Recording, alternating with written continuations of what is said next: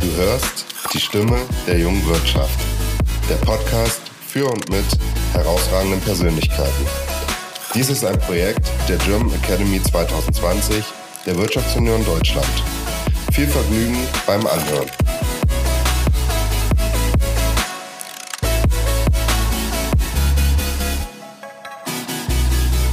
Einen schönen guten Morgen, Tatjana. Guten Morgen, Theresia.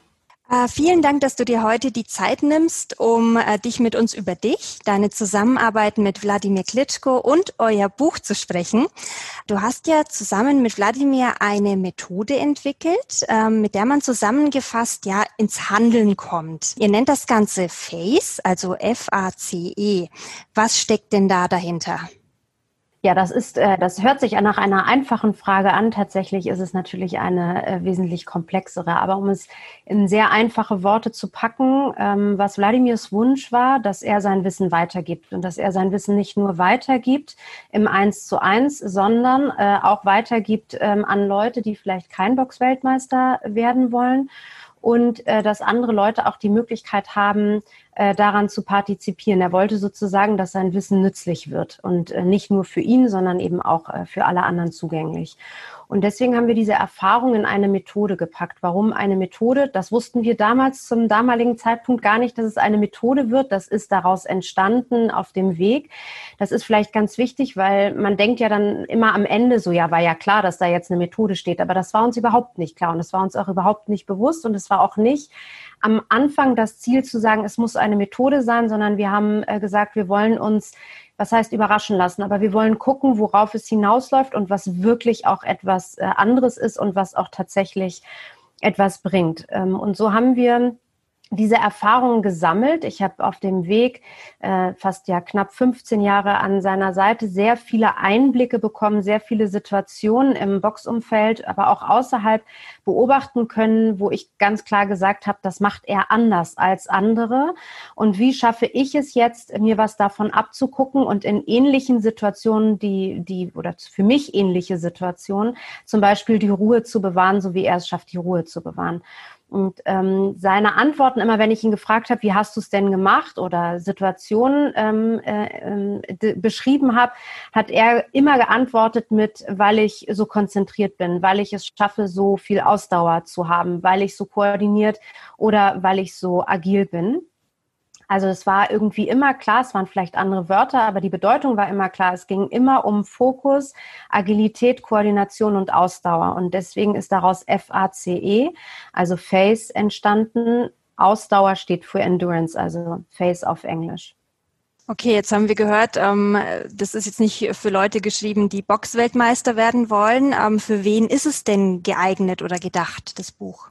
Das Buch ist grundsätzlich für jemanden gedacht, der Lust hat, sich selbst herauszufordern, der Lust hat, sich inspirieren zu lassen und der Lust hat, ins Tun zu kommen. Also ich glaube, die größte Herausforderung, gerade auch in Corona-Zeiten, ist, dass wir merken, dass diese dass es so eine, so eine Schwere gibt, ne? dass die Schwerkraft einen immer noch mehr nach unten zieht und man gar nicht mehr in die Bewegung kommt, weil irgendwie so viele neue Dinge kommen, die einen so lähmen, möchte man sagen. Ne? Also man beschäftigt sich auf einmal nur noch mit Corona, man redet nur noch über Corona, man schafft es gar nicht mehr, ähm, für sich selbst die bewegende Kraft zu sein. Und das wollen wir sagen, dass, dass, dass jeder die Möglichkeit hat, ein selbstbewusstes, aber vor allem auch sehr eigenes Leben zu führen, in dem er zur bewegenden Kraft werden kann.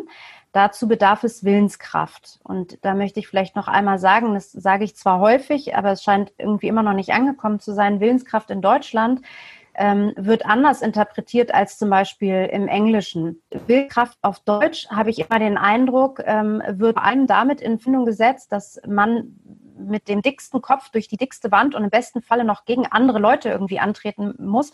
Und das ist mitnichten so. Es geht nur um einen selbst. Und es geht nur darum, ähm, zu verstehen, dass es immer einen Veränderungsprozess in jedem von uns gibt und der total toll ist. Und wenn man das aber auch noch führt, also mit sich selbst Ziele sucht und den anleitet und, und das bewusst führt, ausführt, dann hat man die Möglichkeit, einfach ein Stückchen weiter über sich hinauszuwachsen. Und darum geht es am Ende.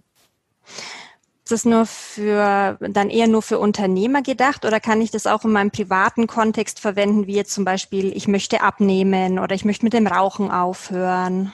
Jetzt, das sind sehr große Herausforderungen. Ähm, lass mich mal erstmal so formulieren. Äh, wir haben extra vier Personas ähm, in die, ins Buch gepackt. Also wir haben, unser Buch besteht aus 16 Modulen. Äh, jeder Buchstabe hat vier Module. Und es ist sozusagen ein Durchführen von F1 bis F4, dann beginnt es wieder bei A1, A4 und so weiter, bis du bei Endurance 4 landest. Mm, was uns ganz wichtig war, ist, dass wir am Anfang immer zwei Beispiele von Wladimir genommen haben, die uns besonders inspiriert haben. Dann haben wir den Bezug zu der Methode geschafft. Wie können wir auch was davon lernen? Weil so eine Situation, dass wir im Ring bespuckt werden und Millionen und Abermillionen zugucken, wird uns wahrscheinlich nicht passieren. Trotzdem wird es ja Stresssituationen, ob mit dem Partner oder mit den Kindern, mit der Schule oder im Büro, ist dann eigentlich ähm, hinfällig. Und dann haben wir vier Personas genommen und diese Personas sind komplett unterschiedlich. Es gibt äh, einen Mann, der sehr klar in seinem beruflichen Umfeld etwas ändern möchte, der fest angestellt ist und sich überlegt, ins, ins, äh, in die Selbstständigkeit zu gehen. Es gibt eine Frau, die unbedingt merkt, dass sie diesen Stress nicht mehr aushält mit Mann und Kindern und versucht, gar nicht abzunehmen, sondern wieder sportlicher zu werden, also mehr in, ähm, in die Dualität von Körper und Geist zu kommen. Dann gibt es noch eine, einen jüngeren, eine jüngere Person, zwei jüngere Personen, ein Mann und eine Frau. Der eine, der viel zu viel auf dem Zettel hat und äh, die, die junge Dame, die äh, überlegt, ist es jetzt richtig, eigentlich ins Ausland zu gehen und oder nicht? Und was hindert mich eigentlich daran und was passiert da eigentlich mit mir, wenn ich mich dazu entscheide und äh, was nicht? Soll heißen, dass es ähm, sehr wohl auf jegliche Herausforderung umzusetzen ist ich gebe aber zu bedenken, dass ähm, gerade was Rauchen und Abnehmen angeht, ähm, haben ja schon viele sich die Zähne ausgebissen. Am Ende geht es immer darum, dass der Mensch selbst dieses Ziel wirklich hat und dann auch verfolgt. Weil die Methode ist ja nur die Hälfte, die andere Hälfte ist deine Herausforderung und dass du sie wirklich ernst meinst. Also wie Wladimir sagt, ein Pferd, was nicht durstig ist, brauchst du nicht zum Wasser zu bringen. Ne, das bringt nichts. Deswegen ist immer wichtig, dass jeder, der wirklich was ändern will und dazu auch die Bereitschaft hat, der ähm, kann mit dem Buch mit Sicherheit was anfangen. Mhm. Also der Leidensdruck muss bereits groß genug sein ob es Leiden ist. Ich glaube, das äh, muss gar nicht Leiden sein, sondern ich glaube, wenn man erstmal damit anfängt, dann weiß man, dass es gar nicht erst zum Leidensdruck kommen darf, sondern dass es eigentlich total Spaß macht zu sagen, was möchte ich jetzt eigentlich angehen? Welche, welche Herausforderung äh, bringt mir total Spaß? Das kann ja ähm, im, im Job zum Beispiel auch sein, dass man weiß, man hat eine neue Herausforderung, weil der Chef sagt, du, ich sehe so viel Potenzial in dir, eigentlich kannst du die nächste Position irgendwie hier angehen. Und ganz oft ist es bei Frauen so, zumindest beobachte ich das, dass die sich dann umso weniger trauen, ähm, wenn jemand sagt, hier, trau dir das doch mal zu. Und witzigerweise ist es dann aber so, dass gerade die, die sich einen Plan machen, und das beobachten wir in unseren Facecamps immer, die ja drei Tage sind und ähm, die natürlich ähm, auch aus dem Buch oder aus der Methodik entstanden sind, wenn die einen Plan haben, sind die einen Tag später beim Chef und sagen, ich bin jetzt bereit, ich kann jetzt sofort anfangen. Und darum geht es, glaube ich. Es geht nicht darum, das Leid zu minimieren, sondern den Spaß zu verdoppeln und zu sagen, so, ich gehe das jetzt an, weil ich richtig Bock darauf habe, ein Stückchen weiterzukommen.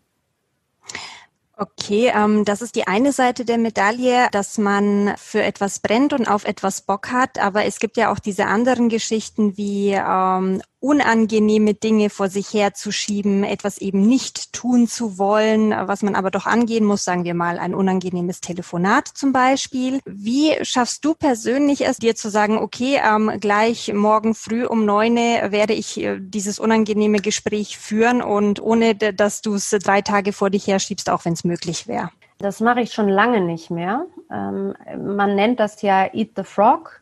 Und äh, ich sage immer, es darf gar kein Frosch oder gar keine Kröte werden. Aber das ist selbstbestimmt. Also ich äh, habe gelernt, nicht mehr in Prioritäten, sondern in einer Fokusliste zu denken und jeden Abend mir die zwei, drei großen Dinge aufzuschreiben, die ich auf jeden Fall geschafft haben möchte. Das kann auch mal nur ein Punkt sein, ehrlicherweise Am Ende geht es darum, dass diese drei Punkte dazu führen sollen, dass wenn du abends nach Hause kommst, das Gefühl hast, dass es ein guter Tag war, weil du einfach etwas geschafft hast.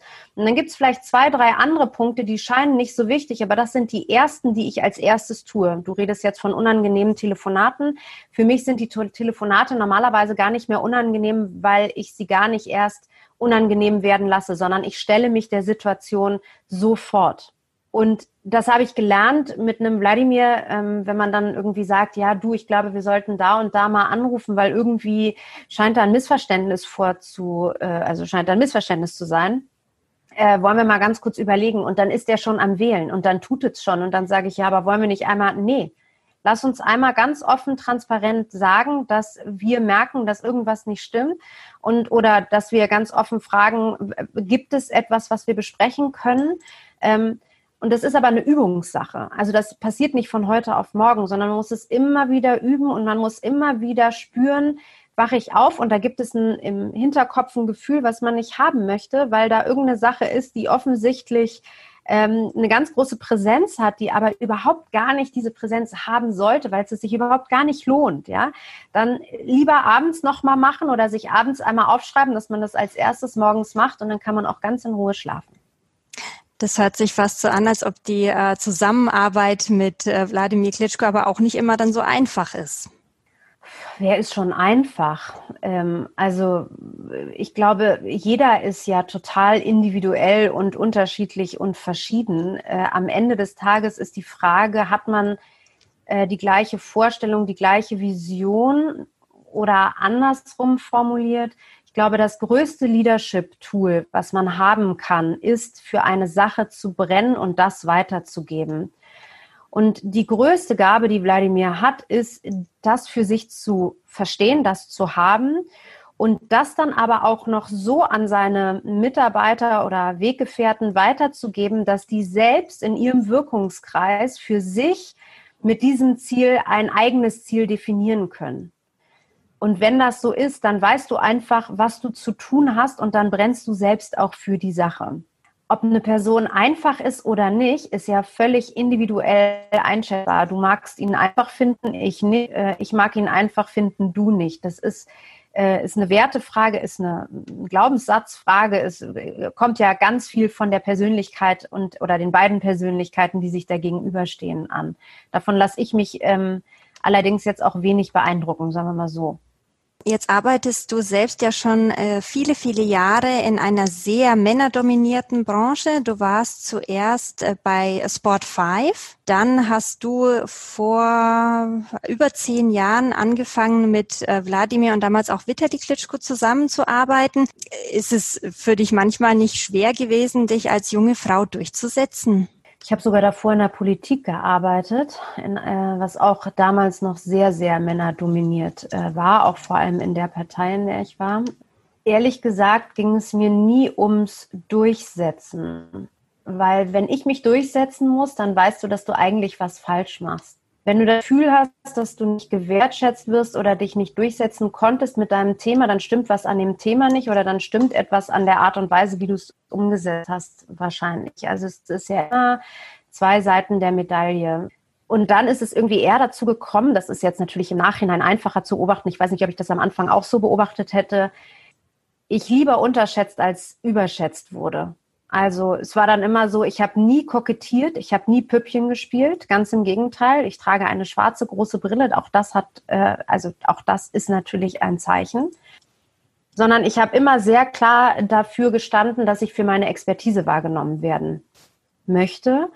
Und wenn das jemand in dem Moment nicht versteht, nicht sieht oder gar nicht annimmt, weil es ihn nicht interessiert, dann ist das für mich keine Bloßstellung oder dann muss ich nicht darum kämpfen. Das geht nämlich auch Männern so mit einem Vorgesetzten oder mit einem anderen Partner. Dann muss ich darum nicht buhlen, sondern dann weiß ich für mich, alles klar, irgendwann wird er schon wieder zurückkommen und wenn nicht, ist auch nicht schlimm. Das heißt, für mich ist nie das Thema, ich musste dafür, ich habe nie dafür gekämpft, sondern ich habe es unterschwellig immer selbst bekommen, weil ich immer sehr ruhig, sehr bestimmt, sehr transparent, sehr offen und dann auch ab irgendeinem Punkt nicht mehr ruhig. Also wenn es Ungerechtigkeit gab, habe ich das sofort adressiert. Wenn ich Lösungen hatte, habe ich die sofort adressiert, aber ich habe auch einfach mal den Ball zurückgespielt und gesagt, na, wenn es dann keine Lösung gibt, dann wird es wohl keine geben. So, also ich habe nicht, ähm, ja, ich habe kein Spiel daraus gemacht. Ich habe mich nie, ähm, ich hatte nie das Gefühl, ich müsste dafür kämpfen jetzt irgendwie, dass ich eine Frau bin, ähm, sondern ich habe immer da, da, dafür gekämpft, dass Gerechtigkeit aus meinem Sinne äh, entsteht oder transparent, äh, Transparenz entsteht. Jetzt hast du ja ein äh, sogenanntes Female Network gegründet, also ein Business Club nur für Frauen. Warum war das denn nötig, deiner Meinung nach? Das ist jetzt tatsächlich auch schon über zehn Jahre her. Ähm, damals war kommend gerade aus der Politik, äh, kommend in eine total Männerdomäne, ähm, nämlich Vertrieb und ich habe einfach gemerkt, dass wenn ich den, und ganz viele Männer, wenn ich den Austausch nicht mit ähnlichen Frauen habe, ähnlich heißt nicht in ähnlicher Position, sondern mit ähnlichem Mindset und diesen Austausch nicht habe und sagen kann, ich habe gerade einen total schrägen Tag, ich weiß gar nicht, was damit anfangen soll, dann ist es für mich unglaublich schwer, das für mich zu verarbeiten. Also ich konnte immer mit einem Wladimir auch drüber sprechen oder auch mit, mit meinem Mann. Ich konnte auch immer mit meinem Vater drüber sprechen und trotzdem ist es so, ja, verstehe ich nicht, wo ist denn jetzt das Problem? das wollte ich nicht mehr. Und das waren trotzdem auch immer die größten Verfechter, die gesagt haben, aber jetzt gründe doch endlich mal. Du willst doch unbedingt eine Initiative starten, wo sehr über, also sehr viel Qualität, nicht Quantität, sondern das Netzwerk und auch Qualität geht jetzt gar nicht unbedingt darum, dass es die größten Top-Managerinnen sein müssen, sondern dass es ein, ähm, ein Netzwerk ist, was immer wieder bereit ist, sich zu treffen und sich zu empowern und zu unterstützen um daraus einen Mehrwert in der Diskussion zu finden. Also eigentlich so eine Art kollegiale Beratung, wenn du so willst. Kollegiale Beratung, damit, also muss man sonst mal googeln, das kann man nämlich auch, ist ein, ist, ist ein ganzer ähm, Podcast nötig. Ein mega Tool und der geht aber, das geht aber nur oder am besten, sagen wir mal so, wenn du dich gut kennst und auch weißt, welche, welche Sachen triggern und wie weit darf ich gehen. Ähm, und darum ging es mir am Ende, eine kollegiale Beratung dann einzufordern, wenn ich sie brauche. Und Frauen kommunizierten damals immer noch, nicht mehr so stark, aber kommunizierten damals definitiv anders, wenn ein Mann im Raum war. Und ähm, da verfallen wir einfach gerne noch in diese Rolle, die uns mal auferlegt wurde. Ich glaube, unsere Kinder, also ich habe eine Tochter, die wird jetzt acht, die ist schon, die ist schon anders sozialisiert. Klar, weil sie natürlich auch sieht, äh, Mama auch Chefin, also will ich auch Chefin sein, hat sie früher mal gesagt. Und dann haben wir immer gesagt, ja, ob du das wirst oder nicht, das kannst du alles später irgendwann mal selbst entscheiden. Aber sie geht mit einem ganz anderen Selbstverständnis ähm, um, tatsächlich. Gibt es denn irgendetwas, was du in deinem bisherigen Werdegang bereust? Also ich habe äh, einen Spruch grundsätzlich, den ich auch schon sehr lange habe, den hätte ich vielleicht damals nicht so formuliert. Ähm, aber ich habe seltenst und eigentlich noch nie das, seitdem ich arbeite, ähm, das Spielchen gespielt, was wäre wenn. Sondern wenn ich mich einmal entschieden habe, dann gucke ich nicht immer wieder zurück und frage, wie wäre es anders ausgegangen, weil die Frage wird sich nie beantworten lassen. Und heutzutage würde ich sagen, ein Tod musst du sterben.